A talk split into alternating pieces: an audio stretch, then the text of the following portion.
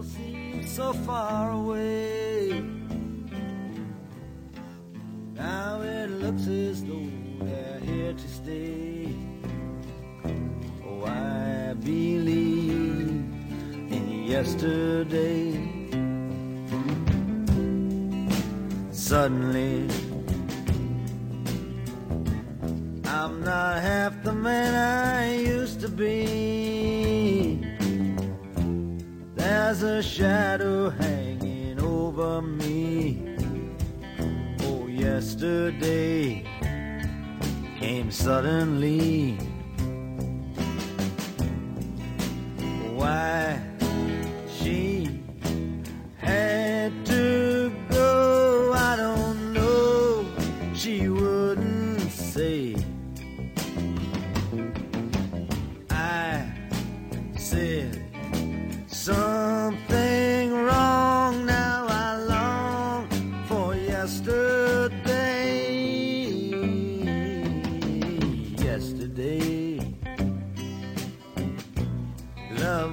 Such an easy game to play.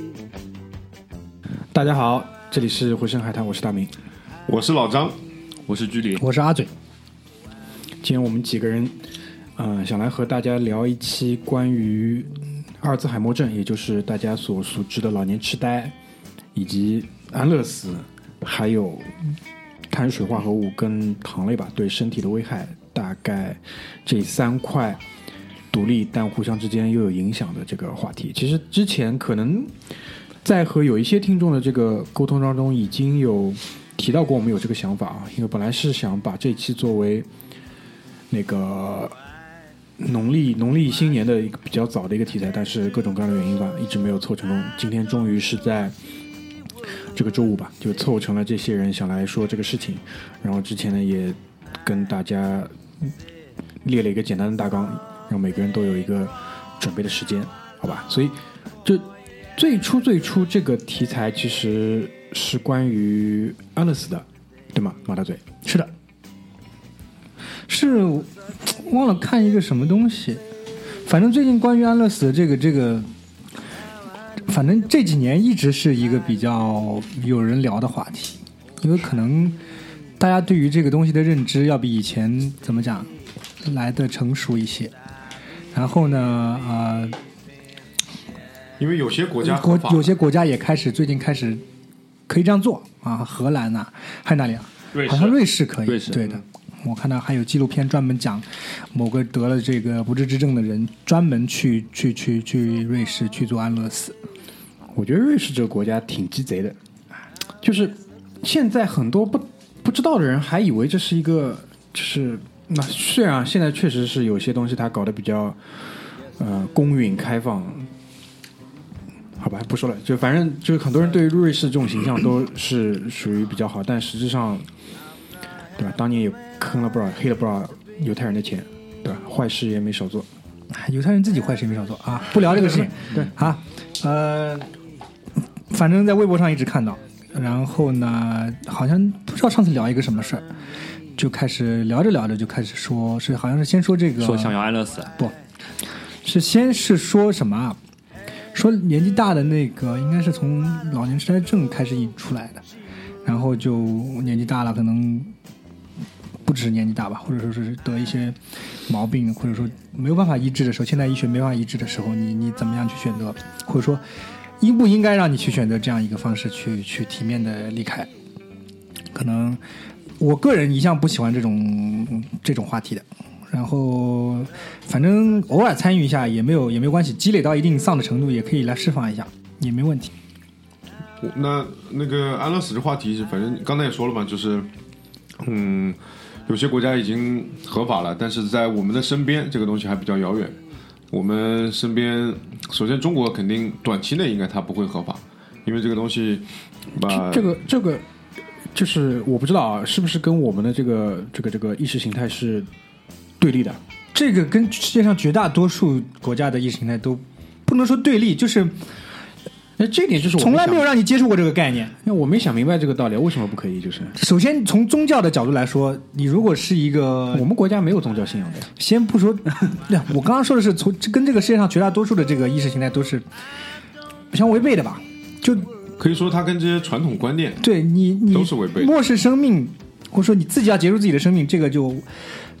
就很多国家啊不是很多宗教里面，它就是不能进入到这个宗教墓地的，就你都死都别跟我死在一块儿，这种的。或者是就是另一个角度，它是跟这个大多数国家的这个法律啊，也是有违背之处的。那么法律跟这个其实是挂钩的呀，因为先有了这个意识形态，才有意识形态下的这个法律。对的，嗯，然后其实最近的话也我们，但是慢慢也会接触到一些其他国家的信息嘛，然后也有一些影视作品也带到了。我记得有个叫叫什么，呃，孙红雷最后跳到海里的叫什么？孙红雷你在说什么？一个电影啊，他得了一个什么什么什么什么什么斑的一个绝症，是不是那什么《非诚勿扰》，《非诚勿扰》啊？然后《非诚勿扰》。这一段我都不记得了。他最后就是很快恶化了以后，然后葛优不是把他弄到一艘船上到公海，然后转过身去，他自己从轮轮椅上颤颤巍巍爬起来跳到海里了嘛，是吧？所以的话，这个也是一个方面。还有另外一个方面的话，就是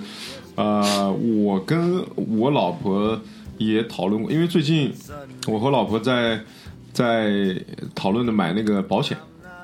因为身边有很多人，他们啊、有些人跑去香港买保险啊，跑去买海外的一些保险啊，其实也都就会讨论谈论到自己以后老了以后，或者是我们的父母之后的话，这个呃有有有相关的一些赡养，或者是生病以后的这个医疗的承担这些方面的一些因素，所以也会谈到这个方面。我记得以前那个谁大明也讲过，他跟自己的跟跟家人好像就这个方面其实也达成过一致了，对吧？呃，我我爸妈，我爸妈就是就是讲到这个事情嘛，因为其实如果一家人开始讨论这个话题，肯定不会是平白无故的，不会说今天吃完晚饭、洗完碗坐在这里啊，我们就讨论一下这个事情，不可能的，肯定还是因为家里比如说有个人生病了，嗯，或者是有个人即将过世了，或者是有个人过世了，就可能会顺带的说到这种事情。嗯。因为我呃，我是跟我爸妈还没有去谈过这个安乐死的相关的一些话题，但是我外公是前两年刚刚离开，那他去世的这个过程，其实呃，我虽然没在身边，但是这个这个部分我也是参与经历了嘛。呃，从他生病到他就是不能离开家，就不能不能下楼，到不能下床，这整个过程其实全家都非常的痛苦。然后压力也都非常大，整个家基本上全家都都都就去在精力都放在这件事情上面嘛。所以这件事情你经历过之后，你不得不去想这件事情，因为一个家里面，就上次我们聊死亡的时候，我记得我也讲过，就是我害怕的是这个过程，其实是不光是你自己死的这个过程，还有就是啊、你给那个 就是你你如果是这样了以后，你对家里人的影响哦，好，这个丧的浓度已经很高了，现在。然后其实呃，马大嘴讲到这个安乐死的时候，我是蛮有这个怎么说，蛮有这个冲动想要去说一说这个事情，因为为什么呢？因为我的爷爷他是就是常年的糖尿病二型糖尿病患者，差不多多少年了呢？就是他现在二啊、他现在八十多岁，然后呢，他三十多岁的时候就有糖尿病了，所以基本上就是一个五十年的糖尿病的病史。呃，距离你纠正一下，啊、嗯，你爷爷是要注射胰岛素的，对吧？对的，那他应该是属于一型糖尿病。但是他现在所有的病例开出来都是二型啊，写我也不知道为什么，那这是什么意思？因为二型糖尿病的特征就是它胰岛素其实体内胰岛素是含量过高的啊它因为身体机能里面是对胰岛素产生抗体，啊所以它身体没有办法通过利用胰岛素把糖血糖导入到你的肌肉或者你的是那个内脏里面产产生能量对啊，来储存，然后所以说他的血糖会过高，嗯。所以说他会呃胰脏会不断的分泌胰岛素。啊我最近看过他的几个这个检查报告，都是写二型，呃，这个不是不是特别可能是我也嗯、在这这这方面的研究也不够深奥。嗯那根据我的了解，也也有可能是国内这个医院里面不太讲究一型糖尿病和二型糖尿病的区分。嗯但是像三十几岁得糖尿病的，嗯，一般都是由于就是先天基因里面有糖尿病的基因，对的，那个，然后导致他很年轻就得糖尿病，所以说这个一是典型的一型糖尿病的特征，嗯回头我们再那个再考证。考证一下。但现在事实上就是，呃，经过就是反正这么多年的一个这个这个糖尿病对身体的影响吧，因为它其实到最终会造成几个比较重要的这个器官的功能退化，然后。因为我最近就是因为他的最近的这次入院，我也稍微去做了一些研究，反正得到了一个比较粗浅的一个结果，包括现在也体现在他身上了，就是他现在整个大脑就开始功能，包括整个大脑的这个体积都在慢慢慢慢的退化跟缩小，然后就会慢慢慢慢演化成，包括他其实现在整个给到他的这个诊断已经是。呃，那个阿尔茨海默的初期的一些比较明显的症状，然后具体的一个表现的话，基本上就是记忆的衰退啊，认知能力的退化啊，类似这点。因为我们其实很小的时候就听说过，包括我不知道你们有没有，就是什么小学的时候骂人骂人家老年痴呆之类的，还好啊，还好吧？啊，那你们可能你们那个区什么学校那么科学过？啊，你们那个学校可能比较文明对吧？嗯，我们那边我不知道为什么我们小时候有这个这个不不太好的，我们那儿骂静静，这哎这个很难听哎，你妈是你爸的妹妹。啊，对，嗯这个我们也骂，你骂也有，但一般就是这个是初中、高中在接触到的一个新的。哎，你们这些人 可能都是读的那种卫生什么职校。我不知道这个其实，嗯，这个其实对于这个家庭伦理的这个讨论，蛮小就有了，对吧？反正就是有这样的一个，呃，很小的时候就知道有这种病，老年痴呆是什么样的。包括其实我不知道你们有没有，就是小区里面以前邻里之间互相关系还比较紧密的时候，有一些可能隔壁楼的老太太就得了这个病。其实是这样，呃，现在我们对老年痴呆症的恐惧，嗯，和我们小时候对于这个病的呃认知和恐惧，我觉得是正正好调转翻翻过来了一个。对的，对的，对的。小时候经常你会听到别人说得这个病死掉呢是福气，因为你什么都不知道，你没有痛苦。对的，对的。但是呢，因为我觉得像我这呃这个人，我也从原来社区里面脱离出来了，我自己 你每次都要讲这个吗？意识会比较强一点。当我觉得我有一天会没有失去我的自我意识，就是我失去这个认知能力，我觉得是比可能说接受那种癌症的治疗当中的那种痛苦，更让我没办法接受的一种。其实那时候你早早点死了，就是对，就是那个时候我我们周围的人，他们多度多数的是恐惧癌症那种死痛法，，他们恐痛恐怕惧的是痛，怕疼，怕花钱，怕那个家里面呃发那种就是呃呕吐、吐血那种。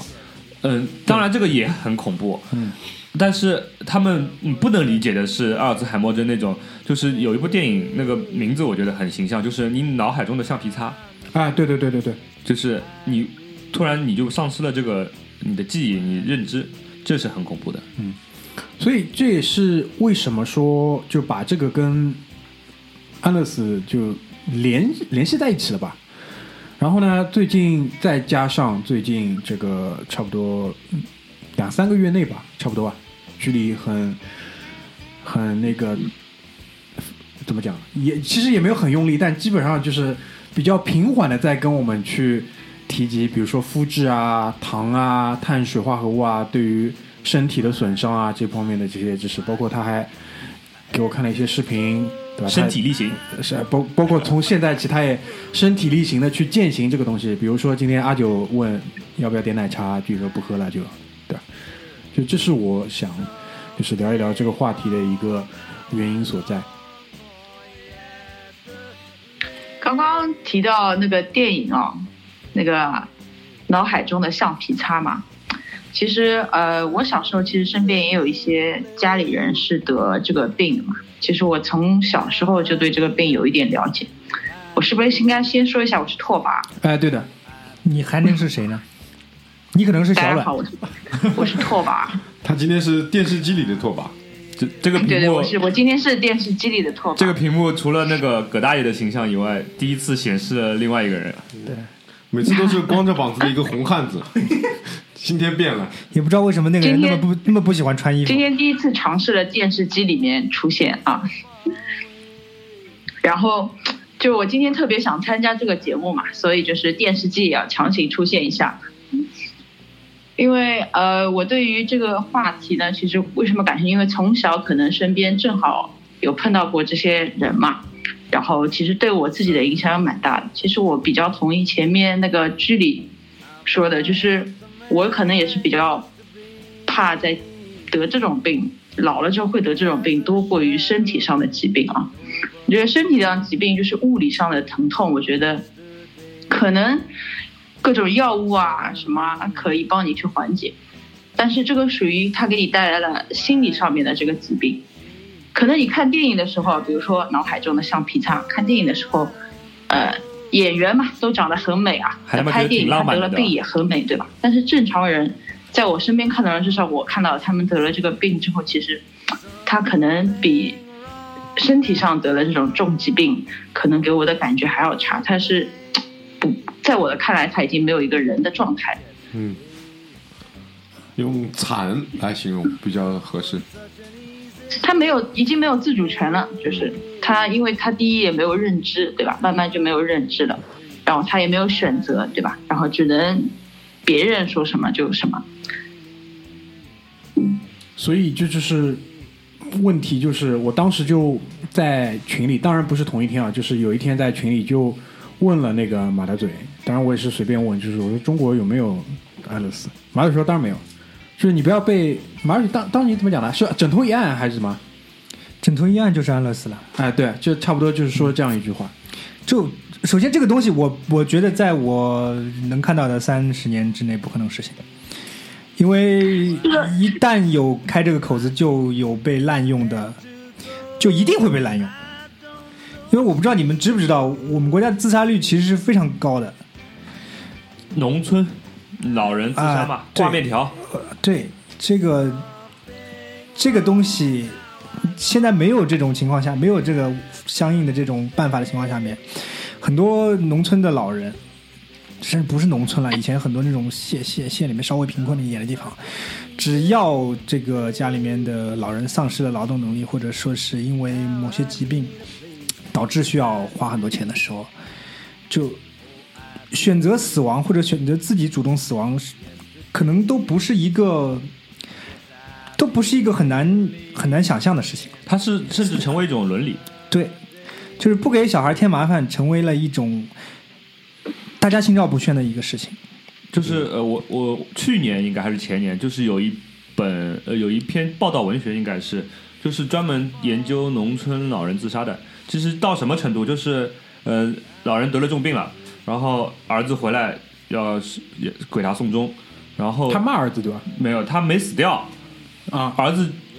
话里话外就那个意思就来了，就是我我回都回来了，你怎么不死？对我嗯跟厂里请了假了，一个星期的假请了回来了，你要没死掉，我他妈再回去，你再要死我就请不出假了。我说你这一个一个礼拜你必须死掉，就是差不多那个意思就出来了。丧假没法请，对啊，就是他们很多农村青年是在外打工的嘛，嗯，他如果长时间请假，可能那个工作都会没有。你可想而知，如果真的有这种正正规的办法出来之后，这个这个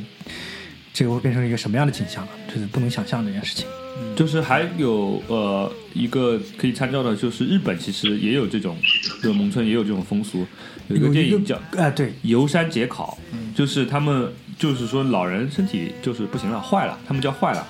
然后就儿子会亲自把那个母亲背上山，然后把她放在那边，给她一点吃的，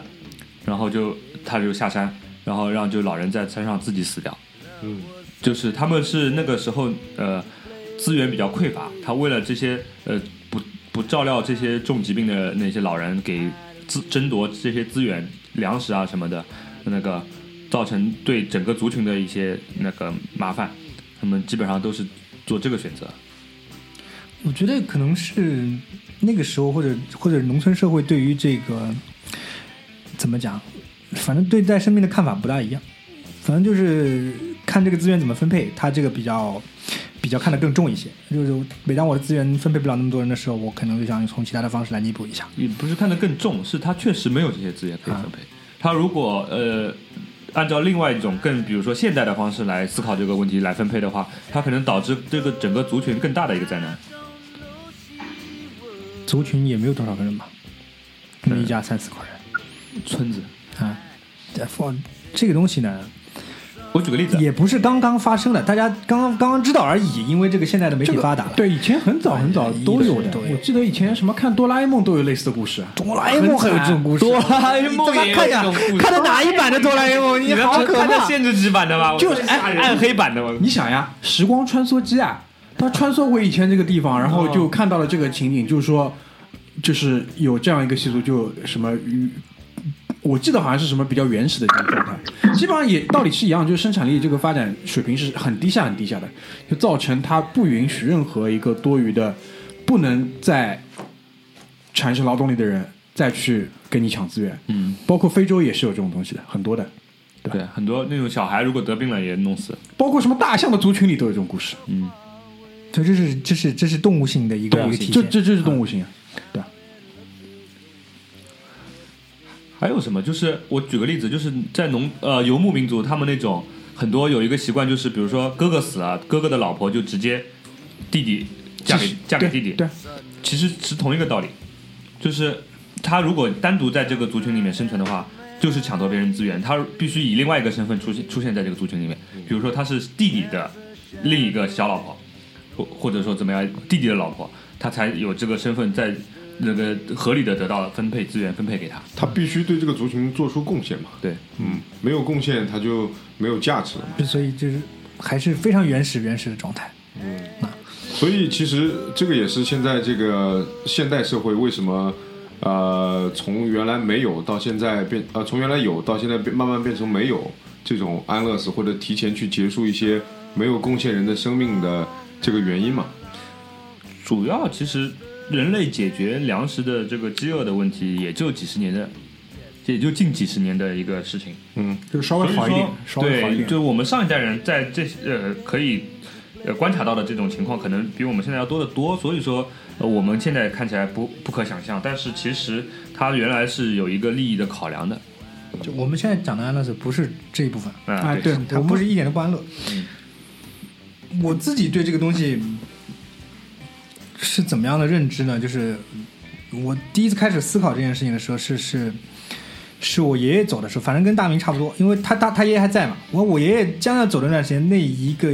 多月两个月是非常痛苦的，就是也到最后也不知道什么毛病，应该是是癌症内脏衰竭，不是癌症哦，内脏衰竭可能是也用了用用药，一开始也用错了，然后呃走得非常痛苦，然后情况一天天在恶化。那他自己还因为他的他的大脑意识是非常清醒的，嗯，他在因为到最后治不了了嘛，快要快要说治不了的时候，他就我们就安排他出院，准备要走也走在家里面，然后他自己说，他跟我爸说，他不不能跟我讲嘛，他跟我爸说，他说这个因为我在旁边，但是他已经没有顾不着了，他一定要说这个，他就说，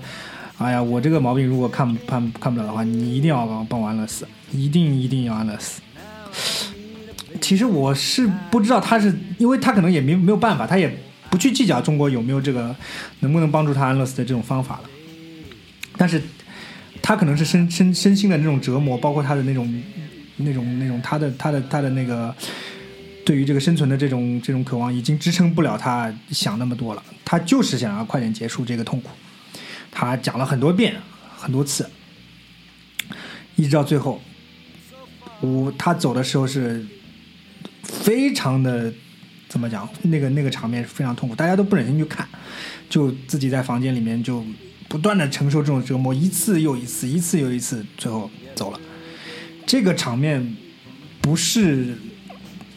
不是所有人都能承受得来的。一个人如果能，我当时想的是，如果一个人能够，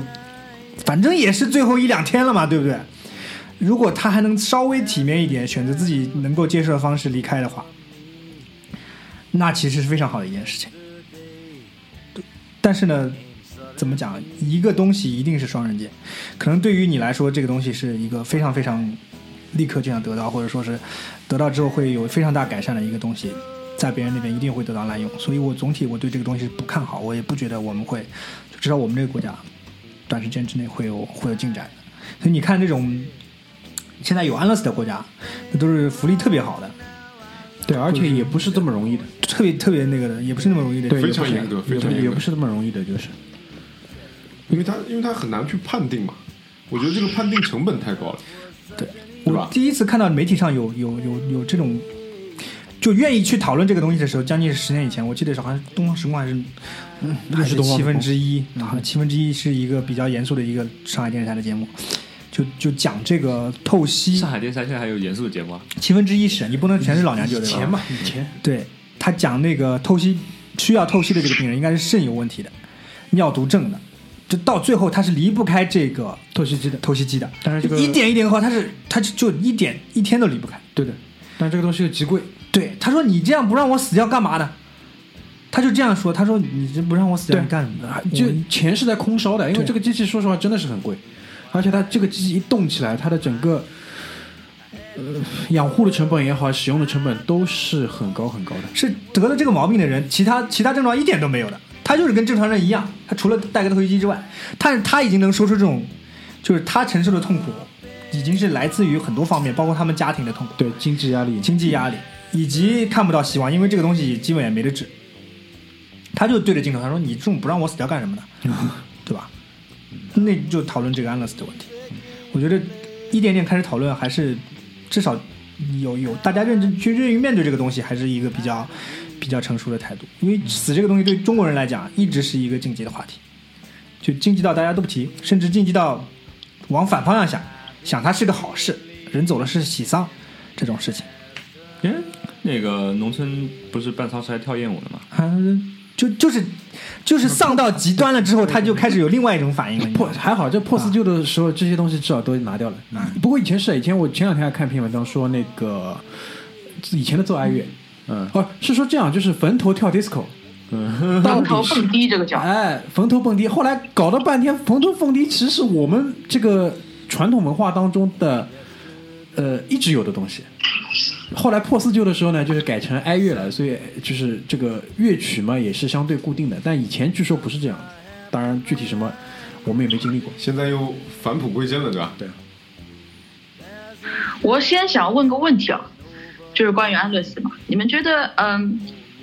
我觉得两种啊，一种是自主我选择安乐死的，还有一种，比如说我是真的现在没有办法，比如说我生病了躺在床上，如果我的子女给我选择，这个也属不属于安乐死？我觉得都可以的呀。你们觉得我觉得都是可以的。这其实我觉得，当然是很很幼稚的一个想法。就比如说，以前有部电影，就是那个《深海长眠》，贾维尔巴登很早的时候，大概十几年前了吧，就是讲他是个船员，后来出出了一个海难，把头敲了一下，然后高位截瘫了。然后高位截瘫之后三十年，他就是基本上已经头发花白，那个时候他自己不断的去争取这个安乐死的这个权益。那他其实就是很自主的。他他也觉得，个个我可以跟你们分享一个我就是五六年前经历过的事情啊，就是中国有没有安乐死啊？其实是有的，但是它不叫安乐死，就是他们可能会用一些方保法，比如说你确实是一个重病的人了，对吧保守治？疗，嗯然后他们觉得你差不多最后很痛苦的时候，对吧？会有一些专门的，比如说有些医院可能有啊，就是至少我家里发生过，就是家里的人就是这最后病倒，确实肯定是没有办法救活了，然后也很痛苦，每天就是靠打就是这种镇静剂啊、吗啡啊这种在缓解他的痛苦。然后后来有一天，突然有一天就是有一个另外医院另外一个部门的人就过来，就说现在我们这边有一个，他他他有一个名字，他叫睡眠疗法，睡眠疗法，知道吧？然后他说我们现在有一个这个东西，你们看看你们有有没有有没有想要做这个？就是他会给你，呃，他其实就是里面的药就是各种各样镇静剂的混合，它还不是一种镇静，因为像这种病人他单一的镇静剂可能对他已经没有效果了。嗯，所以他会有各种各样镇静剂的混合，比如说什么杜冷丁啊、吗啡啊一系列的这些东西。嗯，然后就是他会告诉你这个东西啊，如果你签字给他打下去，大概呃，他会就会平静下来，然后大概你会有多少时间，然后他他的他的呼吸啊，他的心跳就会慢慢停下来，这样。那其实它其实就是就是一个安乐死，嗯，就是大剂量的镇定剂嘛。对，嗯它其实就是一个安乐死，但是它呢，因为我们法律是不允许的嘛，对吧？他也不会跟你这么说，但是他是说，就是这个东西有一个很非常特殊的名字，叫睡眠疗法。所以这也是为什么本来这期节目我是说一定要叫葛大爷过来，山丘过来。嗯山丘因为家里是大量的人在医疗系统里面服务嘛，所以他可能会知道的比较多一点。因为我这个我确实是第一次听到，第一次听到，真的是第一次听到。因为我是知道这个的，因为我我是亲自经历过这个事情的。然后当时我也很震惊嘛，就是我那个时候我也是第一次知道有这个东西。后来其实你反过来想一想，因为我最近家里正好也是我爷爷过世了嘛，但是呃，其实到最后其实是一样的。医生到最后，比如说看到你这个病人很痛苦，你会跟医生说能不能给他一点药啊什么的，会有的，对吗？但是这个医生就会跟他说，如果我现在给他一些缓解他痛苦的药，呃，其实就是镇静剂。那镇静剂的作用对于这些人来说，就是把他的所有东西都放缓。嗯，那那从从理论上来说，在我看来，从理论上来说，如果你的子女选择给你签字，给你用这个东西，从理论上来说，就是你的子女把你那啥了，对啊，杀死了，对吗？对啊，我觉得但是我觉得我们我我自己，我觉得我是要去承担这个责任的。如果你的家人是真的很痛苦的话，这个我是愿意去承担这个责任。对啊，这个就是我前面讲的嘛。所以一家人最好嗯早一点把这个事情都谈清楚。啊，这个谈清楚是一回事，当你真的发生在你身上的时候，那个另外一回事我觉得就我们现在，但是如果嗯我经历过这些，我觉得确实我的价值观变成了，我觉得如果很痛苦的话，就算有比如说外面的人指责你，你应该救他或者怎么样，你不应该这么做。我觉得我愿意去承担这个责任，去签字的人。对我觉得很多现在吧，现在这大家思想还是比以前开明很多。对对就至少我觉得我身边的人，包括我们家人，呃，如果当时有这种办法的话，一定不会说不去用这种办法。对对对，一他走的那种状态，大家都于心不忍，谁都那个场面，所有人看了都都连感动都没有，就是特别的痛苦，就没有办法，你就让他自己在这儿一一下一下的去熬，一下一下去去去去去抵抗这个给这个东西给他带身体带来的痛苦，直到他。作战不动，到到他生命里一点一点耗竭，那个场面是非常非常痛苦的。因为拓跋这样讲，我一下想到一个场景啊，就是，呃，我奶奶过世的时候，当时是她是一跤摔下去的时候是礼拜天的早上，然后礼拜一的早上就等于礼拜天我们陪了一天，然后，呃，我爸等于是陪了陪了夜嘛，然后第二天早上刚到家洗了把澡，然后又过去了，又过去之后，其实那个时候毒素基本上就已经趋零了嘛，然后医生其实把那个。那个心脏复苏的那套东西拿过来了，就你知道，就是胸口那个电击的那套东西拿过来了，然后 AED 哎，就那个东西嘛，反正，然后就是家里的几个姑姑，其实那时候已经崩溃了，就没有任何的，就是没法沟通了。然后我爸问我要不要再救，然后我跟我爸后来就商量了一下，就觉得不要了，因为一来说实话就是都已经这样了，二来我觉得我当时想到的一个点是什么，我一下想到，就现在跟你们分享一下，因为我奶奶这个人是很要体面、很要面子的。她有几个比较大的特点，第一个呢就是说不喜欢麻烦别人，第二个点呢就是很不喜欢在公共的、公开的这种场合掉份儿，就这个意思。我举个例子，那个时候，呃，也是她之前哪一次去住院吧，然后回来就等于是坐那个出租车送到那个家楼下嘛，他那个车门拉开，他都不要人家扶，他想自己走进去。包括他会觉得就是在家里被救护车接走，他觉得很掉粉。然后我就在想，如果当时，因为当时其实送到急诊那个环境，你们很多人估计也有这个经历，就是也没有一个很独立的空间跟病房，很多人都是躺在走廊上，这种医院太常见了，还要再去做这样的，我觉得如果是他，他不会喜欢的。所以我觉得当时我就跟我爸讲，就不要了。其实差不多，差差不多也就这个意思嘛，就是。嗯所以，而且就是这个节目也录了这么久啊，我很多次提到我妈这个人，我不知道就你们就通过我之前讲了很多，我妈这个人其实也是，她当时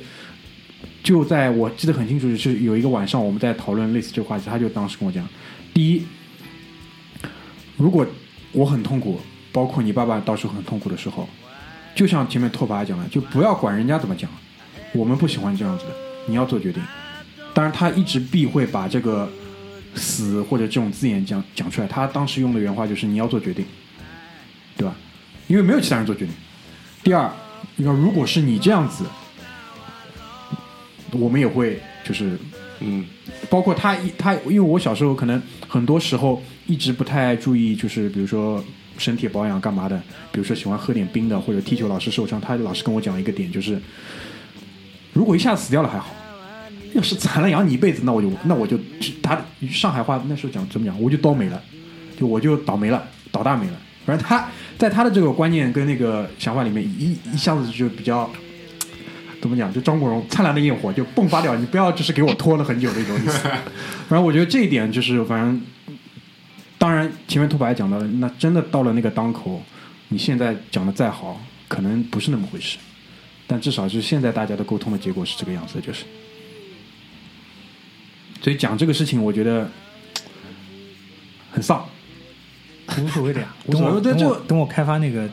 意识上面对吧？你 还好意思说出来？自己还跟你现在的发型很配。呃，自己很腼腆的笑了，就缺少资金哈。又腼腆的笑了一遍。我操！我最近看到嘛，哎，讲个好玩的。最近看到今天看到一个新闻，天宫一号要掉下来了，没有，是要坠入大气层，自己分解掉了，反正是要掉下来了。对对对，有百分之四十左右的几率，他们一开始说我们有百分之六十二的几率是掉在大海里面。那我想，哎，不对啊，是不是妈的有百分之四十几率要掉在这个路上？我操，这几率蛮大的嘛！我想，怎么会这么大了？然后我看下面评论，妈了个逼，不就是没算好吗？操！然后我看下面有哦，所有人都都那种插科打诨，有一个人特别牛逼，赶紧来来买保险，两元钱赔五百万，砸中你赔五百万。我说我操他妈，这个人简直他妈的奇才，商业奇才。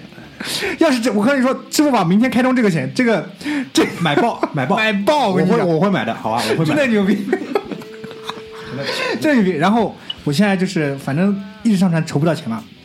这样，呃，我也开通一个保险，就你每年付我两百块，付到一直上传这个技术开发，如果你活不到，活不到呃就算了如果活到了，免费用，哎，你就可以用这个技术。这不叫保险，这叫那个众筹。众筹融有点资。像传销的意思，好吧？你钱也不要多，你可以到那个叫什么什么 Kickstart 什么什么去上传一个。可能已经有了。他妈的，我跟你说，真的过。这个概念，我对一直上传的所有的这种我能够想到的这种概念，已经在那个 Netflix 那个叫什么网飞那个剧叫《探变》里面已经完成了。脂肪比想的比我还要远，它能把意识给你注入到那个盘里面去，还能上发射到卫星里面去，人还可以不断备份。你们有点过分了，你知道吗？这个其实跟你当初讲的东西是一样的呀，对吧？备份，然后可以换皮肤，啊然后反正在那个，就在在在很多地方都可以有备份，就不怕找不到。就是意识不死嘛，就是那个时候的旅行已经不是你人在旅行了，就你在美国，你还有一个那个躯壳，把你他们家病给射过去。嗯上嘴，你的你在团队里的作用非常的重要。我在这里一直盯着我们的波形，我们从开始聊越来越小，越来越小，越来越小。你刚才爆发一下，把波形拉到最大好啊，。我们这个先从回声海滩里面开始买，打个折吧，先，对吧？大家都自己人，你好意思收我两百？你这么啊？高端的技术只收你两百块，你还要怎么样？行行行，厉害厉害。然后那个关于这个，大家觉得差不多吧？差不多，我们就进入下一个主题了呀。嗯，差不多了。小鞠，对，因为在那个整个大纲里也提到嘛，我们还会最近比较多的，基本上就是由那个鞠老师，鞠老师不断的在给我们上课，就是各种各样的，从那个肤质到糖，因为糖其实肤质好像还是最近这两三年吧提出来的。哎，糖其实我很早之前就看到了，是这样，我最近看糖是呃是反正就是说糖是最就是人类历史上最厉害的毒品。呃，对，成瘾性是非常高的。然后我看了一下那个，看了就看了一个那个什么，一个一个纪录片吧，反正几几分钟的一个纪录视频，说是人类一直以为脂肪是这个健康的杀手，哎，对的，呃，原因是因为七十年代的时候，这个有一个那种什么，反正就是做牛黄油这种食品公司，赞助了科学家去呃去说什么，去说脂肪的好。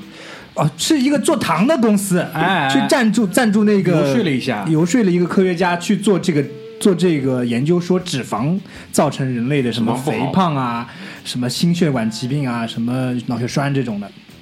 造成从七十年代开始，什么美美国公共卫生部就开始说脂肪是人类的杀手，一直到最近可能二十年左右。我觉得这个还是跟中国人那种原始的那种形态、意识形态有关系，吃啥补啥。你加你身上的脂肪，不就是因为你吃了脂肪以后长出来的吗？这个就是很很直接的一个关联，我觉得。对，就一样的，美国人也是这么想的。以形补形。对，对也是这么想，所以因为这个东西是很直接的一个想法。对一直到最近才开始说，其实糖才是人类的这个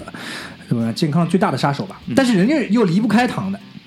你没有糖，你这个人别活了，对吧？你总要有各种形式你来补充一点，对吧？是占比的问题，我觉得。啊，但是人又是这个基因里面又是写好的，因为你从远古的那个东西进化过来的时候。你就是是对这个东西是是是的，你的 DNA 里面写的就是你要你要这个东西，就是糖的话是这样子的，就是人类远古的时候吃的糖，主要是以果糖为呃大绝大部分的成分为果糖，然后现在人类摄入的百分之饮食当中百分之六十是糖呃蔗呃就是碳水化合物，它这所有的糖分主要还是蔗糖，蔗糖的话其实是呃有一部分果糖，还有另外一部分的呃葡萄糖。然后它这个糖的话，从用那个营养学家的角度来讲的话，是同卡路里能量，就是同能量，但是不同代谢，就是它的代谢的速度是不一样的。由于那个这个蔗糖的话，它的代谢速度非常快，它让那个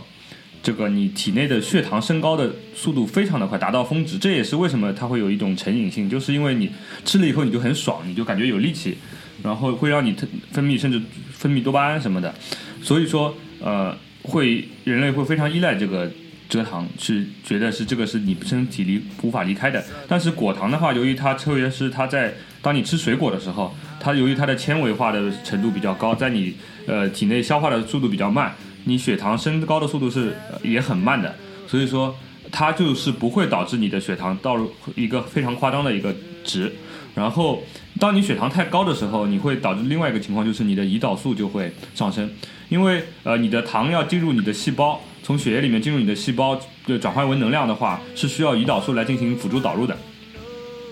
当你体内血糖升高了以后，你的胰脏就开始分泌大量的胰岛素，但是呃这样的问题就来了，如果你的呃血糖有很高的胰岛素的含量的话，特别是你在你空腹的时候，呃如果它的胰岛素含量会很高的话，你的身体会细胞会产生耐受性，就是呃俗称胰岛素抵抗，就是你在下一次你血糖升高的时候，你分泌同样量的胰岛素，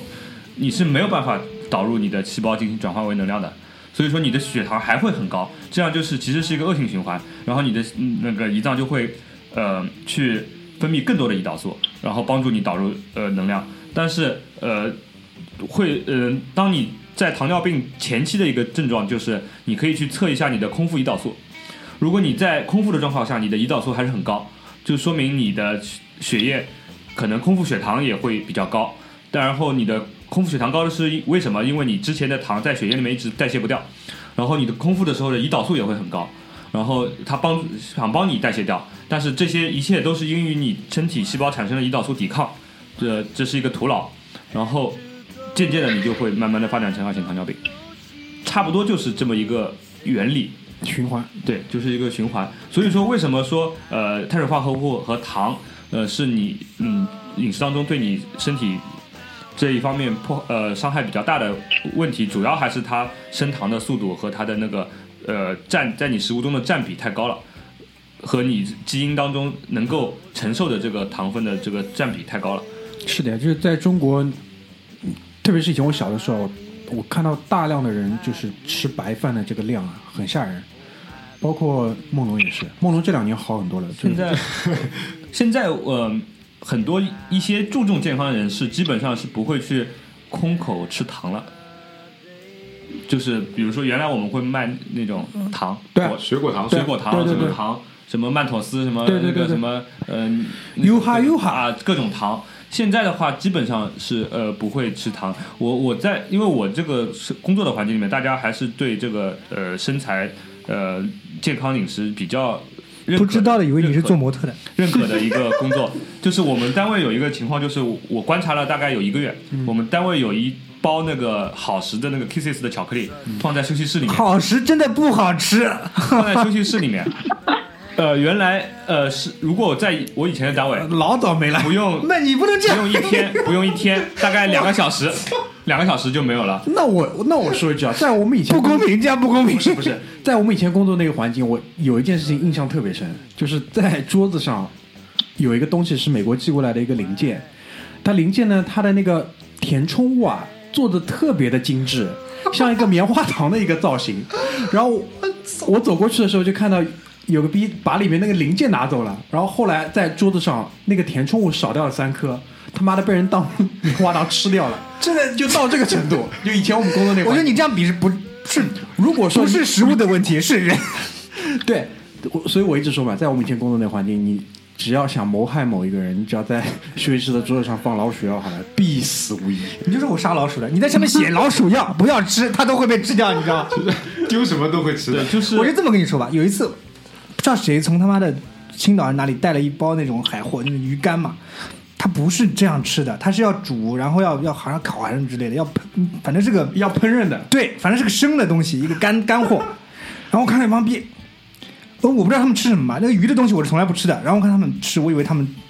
就本来就是这样吃的嘛，然后一边吃一边说，我操，好难吃，然后还在分，你知道吗？然后几个人把这帮东西吃完了，然后那个那个东西，人家那个带过来人说，哎呦，这个东西怎么已经没有了？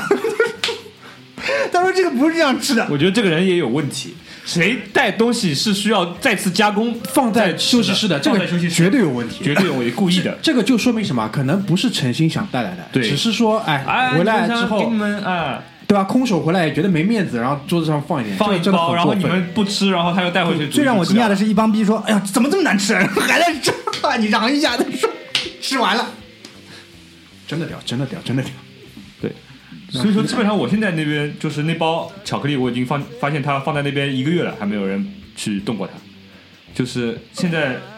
基本上有人发我糖吃的话，我也会非常礼貌的拒礼貌的拒绝。含在嘴巴里，然后走到角落吐掉，就跟就跟那个劝酒的道理差不多了，厉害。然后那个碳水，然后还有那个肤质，因为我昨天其实我们在准备大纲的时候，我讲的是肤质危害，然后居里马上指出这个其实肤质这个事情不是是有争议的，因为我是这样讲，因为对糖的认识，全球都基本上差不多了，认差不多了。嗯，你只要在外面说，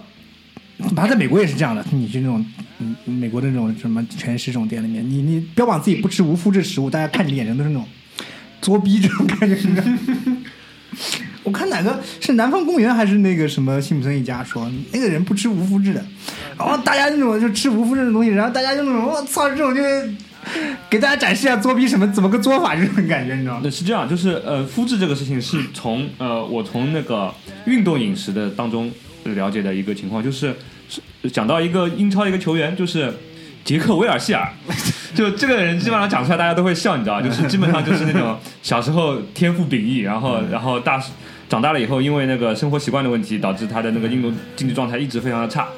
然后最近呢。就是由于他的合同呢，到了合同年了，要续约新的合同了。嗯然后这个人有一点想要洗心革面的那种重新做人的那种感觉，所以说 签合同了，重新做人。对，然后所以说近半年他的那个经济状态是非常的那个好，就是基本上可以呃和他巅峰状态的时候可以呃接近了。然后当受到采访的呃受到记者采访的时候，他就是介绍了他呃聘请了新的营养师，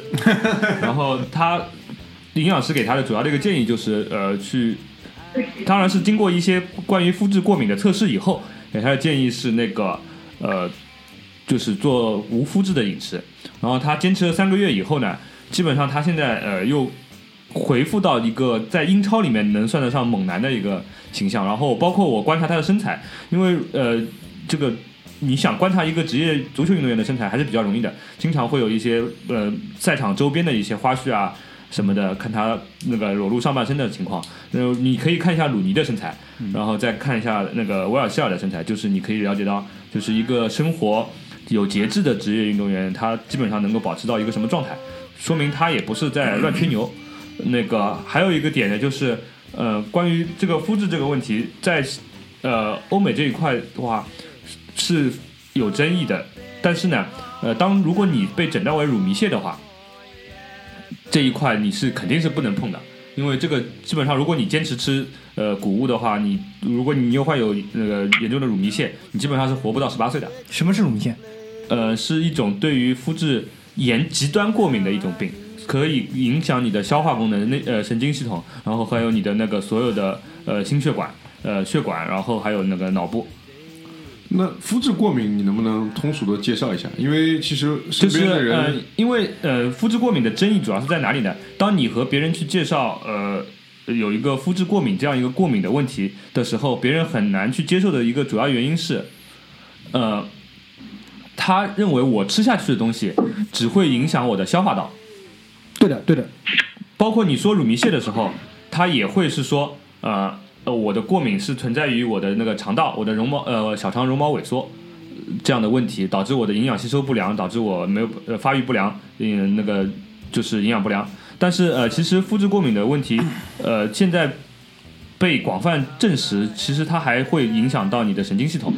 神经系统的话，就会导致呃，它会有另外的一些问题，就是呃，你的那个呃会产生精神抑郁，然后失眠。还有头痛，还有等等一些神经系统的过敏症状。嗯，这个基本上就全部讲通了。因为我就已经讲完了呗。呃，我差不多讲完了。我最近和距离两个人去做了一个 DNA 的检测，这个其实大家都知道嘛。然后我的 DNA 检测的遗传风险这一栏呃就是有这个乳糜泻，它它其中是这么讲的，就乳糜泻是一种由于饮食中的小麦、大麦、黑麦。等含有谷蛋白所引发的自身免疫系统的疾病，你就摄入谷蛋白会激活免疫系统并攻击小肠组织。就症状主要包括腹泻、头痛、头晕乏力，然后等肠道症状，然后还会有皮炎、湿疹、骨质疏松、营养不良等肠外症状。但也有很大一部分人并不表现出症状，全球大概百分之一的人口受乳糜泻的影响，长期处于乳糜泻可能会有其他的并发症，就比如说比较恶劣的，比如说。异型糖尿病、恶性肿瘤、不孕不育，大概就是这个样子。对，就是呃，就是乳糜泻其实是肤质过敏的一个极端症状，但是呃，根据就是研究的话，大概全球有百分之三十人口还会是处于一个非乳糜泻的肤质过敏，就是它可能有部分的呃症状没有那么严重的一些肤质过敏症状，其中呃可能会表现为抑郁症，表现为那个自闭症，嗯，表现为那个长期偏头痛。然后或者说那个消化不良，嗯，等症状，还有失眠这样的症状，然后这个是呃在科学界基本上会在慢慢的会被证实的一个症状。那这个关问题关键在于什么？就是呃你不要去做一个价值评判，就是说你这个人作不作，呃骚不骚，呃装不装。呃其实这个问题在于就是如果你呃在饮食当中脱离肤质，对你来说。是不是有很大的损失？嗯，如果你在一个短呃中长期或者说短期或者中长期的一个呃状况下去脱离肤质以后，你的生活质量、你的生命质量得到了改善，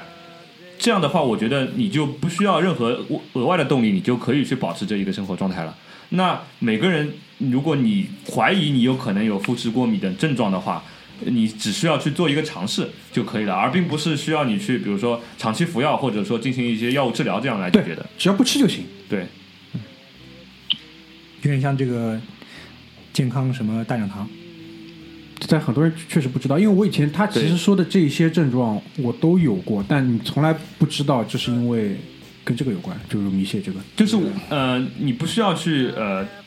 相信，或者说你去。怎么说？呃，去追捧这个一个学学学说吧，只是说你当你觉得呃考虑到自己生命质量的时候，呃，你可以有一个呃突破口去呃从这个角度来考虑，是不是可以从这里方面来改善？因为呃我们刚才前面讲糖尿病啊、阿尔兹海默症，还有包括安乐死这个问题的时候，其实我们都是在讨论一个问题，就是呃什么叫生命质量？因为现在人类的呃平均寿命已经达到了七十多岁，对甚至有些国家已经是呃八十多岁都会有，但是呃我们西方国家所同大家认可的一个生命质量，主要还是呃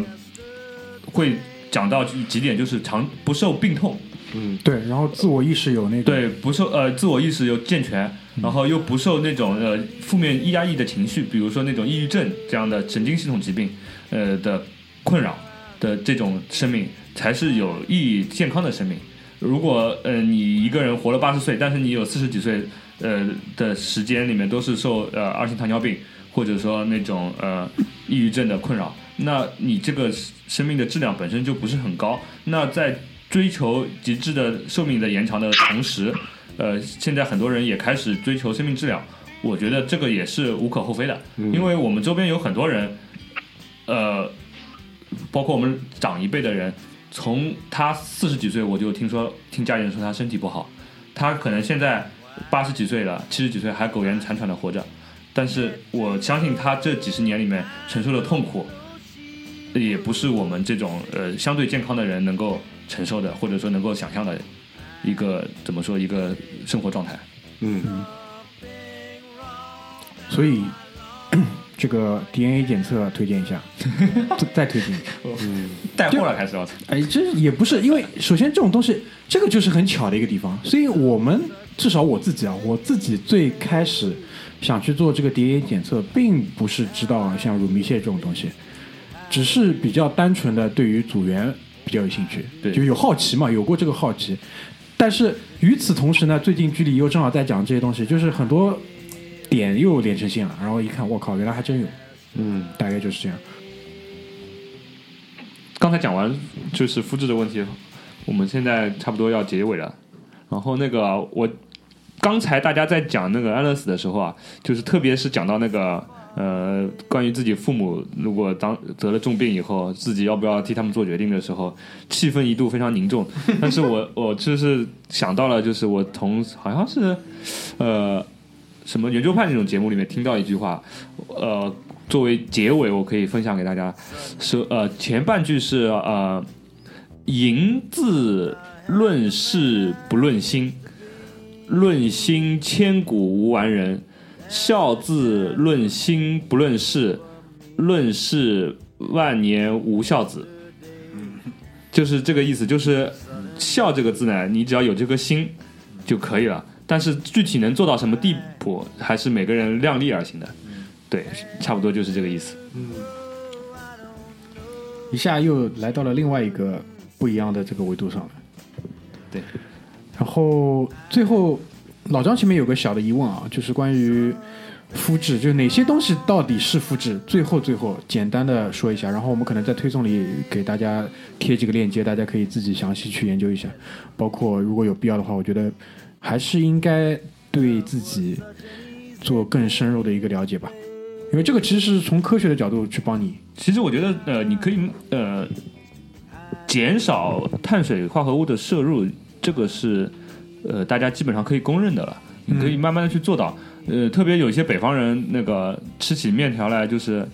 一天可以吃三顿。对吃三顿的，对吧？这个糖尿病基本上就就向你招手，对吧？嗯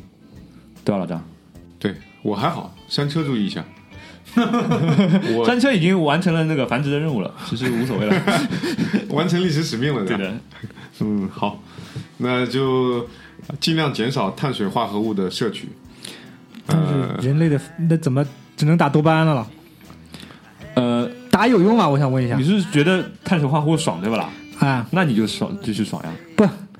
不是就要爽又想活得好一点。是这样的，你的内心边界在哪里？你的恐惧来自于哪里？那你的意思我就要他妈的，如果如果你如果你真的恐惧得糖尿病的话，你现在你还吃得下去吧？我很有可能就是戒掉了碳水化合物，但染上了海洛因，就他妈的也不知道对。总要嗨到嗨到一个地方，对不对？其实啊，那这个科学家这个对于碳水化合物的每天的摄入的那个呃，在你饮食结构当中摄入量的比例的建议是百分之十到百分之二十。我吃饭已经吃的比以前少很多了。就说句老实话，呃，不干体力活之后呢，你对这个东西的需求真的 骂人，我操！真的少了很多。在场我们都是干体力活的，不不不，是真的。就以前那种吃饭吃两碗三碗那种还不还不满足的那种情况，少了很多。呃，这个事情你跟梦龙好好我聊聊。感觉梦龙在你们家门口堵你啊！是真的是真的，就现在吃饭，哪怕因为晚饭现在吃的很少，甚至有的时候不吃的。然后我现在肉可能也吃的比以前多一些，吃牛肉、鸡肉这些，猪肉好像不知道为什么就有意无意的猪肉吃的特别少。然后早饭原来要吃两个包子，现在早饭我也很少吃。基本上我现在一天最重要的中午这顿饭，吃完中午这顿饭，基本上一天不怎么吃饭了。然后怎么讲呢？我觉得我虽然不太，因为这个东西还是个争议的东西嘛，我不是很要以这个东西来规定我自己的饮食，但是我我慢慢的往这方面那个吧，反正我也不能说我自己，因为碳水化合物这东西，我知我明白我自己戒不掉的，不可能的，对吧？苏北的基因，你不让我吃面，我他妈跟你拼命，对吧？又是南昌的，又喜欢吃粉，对吧？对吧？你很容易就到最后面戒掉碳水化合物，然后染上了毒瘾，就很很可能就产生这样的效果。所以我慢慢调节自己，对吧？呃，你可以选择尽量选择一些无麸质的碳水化合物，比如说呢，米饭，啊嗯，啊，还有什么？米饭算有麸质的还是无麸质的？无？麸质。那什么东西是有麸质的？碳水化合物呢？面包。面粉。没有啊，就是大麦、小麦、黑麦、啊，啤酒，啤酒啊，啤酒是不喝的，从来不喝的，这个很正常的。饭吃一点没关大。麦酿的酒，小麦酿的酒，酒我也不喝的。然后那个是没有的，面包啊，哦对的，面包不能吃，面包，面包。面包我现在吃的也不多，馒头一样的应该也不能吃，是的，我觉得一个意思。前前一段时间开始，就是再前一段时间开始，就是大家吃那种就是杂粮面包，其实那个我就是那种啊更嘛，黑麦呃，面黑面包，麦黑麦面呃，就杂粮面包也是一样的，一样的全麦面包更一开始说全哎，一开始说全麦全麦面包健康嘛，因为里面有什么丰富的什么要吃五谷杂粮，什么乱七八糟东西，反正那个东西又说不吃又不行，又又说他妈现在哎，反正这个过两年这个就是你看现在健康餐里面，基本上它里边给的碳水化合物都是藜麦，藜麦就是无麸质的。对的。哎我前两天买了一包藜麦，那个国产藜麦大概有像芝麻那么小，哎，我们我们公司的沙拉有藜麦供应，嗯，哎，你现在藜麦也是一个装逼指标，你吃过藜麦吗？你知道这两个字怎么念吗？怎么写吗？牛油果藜麦哎。基本上就是啊，哎，健康人装。逼指标，对的，哎，我要吃藜麦，操，这种人离他远一点是吧？装逼装的特别严重。可以可以，啊，可 以可以，可以可以，对你吃你的精致面粉，对我吃我的藜麦，嗯，做你做我的精致小猪猪女孩。啊，，这个东西真的好吃，啊，就是呃日本人，日本海军当时得还得脚气病嘛，也是因为他们只吃米饭或者只吃精米，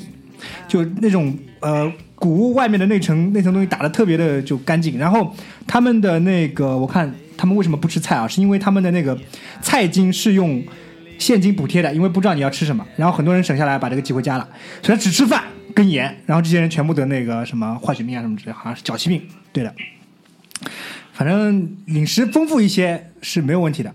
然后呢，这些东西尽量少吃吧。反正那种面包什么东西本来也是当饱的，你又不他妈的搬砖，你吃那么多东西干嘛呢？就是呃这一块的话，主要是建议以蛋白质和脂肪，蛋白质和呃非反式脂肪，呃作为主要的那个能量来源。哎，偶尔吃个炸鸡也可以的，放东西。炸鸡嘛，外面就脱面粉的呀，连那个 Vice 上面的 Muddy Madison 都会教你做无麸质的炸鸡了，已经。这他妈的还能 吃吗这个样子，还跟你说是无麸质，我操！哈哈。好好好，差不多差不多，好吧。啊，今天今天这个量还是比较足的，慢慢消化一下今。天最开心的是我说微信保险的这一段话，微信保，还有那个另外一个产品，你们看一下，人均两百啊，活到他妈一时上传，好吧？年均两百，人均两百，干死你啊！拜拜拜拜拜拜。生命诚可贵，爱情价更高，拜拜拜拜。拜拜。